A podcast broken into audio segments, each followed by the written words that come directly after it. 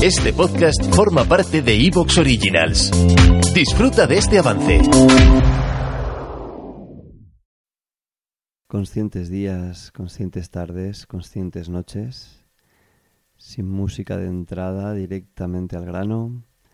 Nos vemos, nos escuchamos.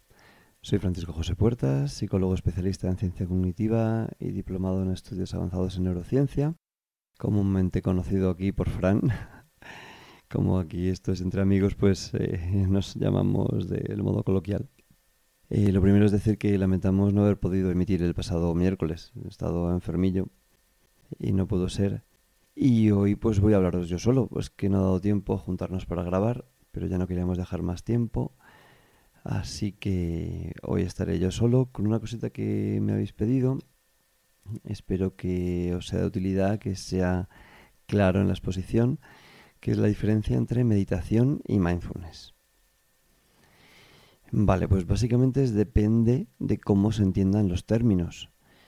Nosotros los utilizamos casi como sinónimos, porque ambos se refieren al entrenamiento de la capacidad de atención y el darse cuenta.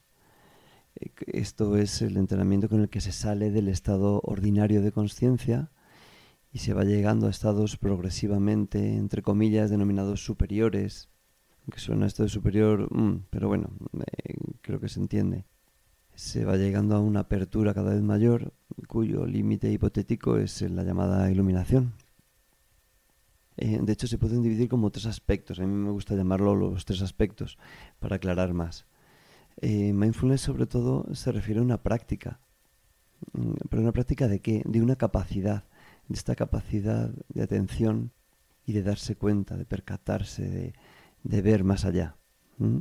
Tenemos unas capacidades transversales básicas del ser humano que se practican y con las cuales se llega a estos estados, estados meditativos diferentes, que tienen sus, sus niveles. Entonces tenemos la, la capacidad básica, la práctica de la misma y los estados a los que se llega. Y todo esto eh, hace referencia a mindfulness y a meditación. A ambas. Es que ambas traducen la palabra sati, que es el séptimo elemento del noble octuple sendero. Sati hace referencia sobre todo a la práctica de esto. También puede hacer referencia al octavo elemento, que son los hanas, que es estos niveles.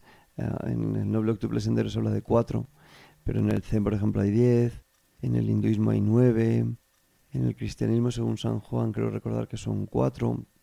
En todos los caminos espirituales, en todas las religiones, te hablan de alguna manera, se habla de esto, de esta, de esta elevación espiritual, personal, o llamémoslo X.